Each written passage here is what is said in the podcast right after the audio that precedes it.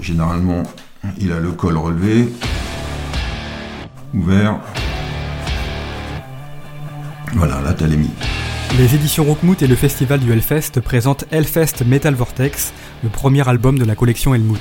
Un des défis euh, complexes de l'écriture de ce qu'on fait là, c'est qu'on arrive à placer le Hellfest euh, pas vraiment comme un simple décor, mais comme euh, le centre vraiment de l'histoire. Découvrez dans un podcast les coulisses de l'écriture de ce premier album délirant avec les auteurs Pixel Vengeur, Putain, vous avez pas remarqué, il y a plein de greens.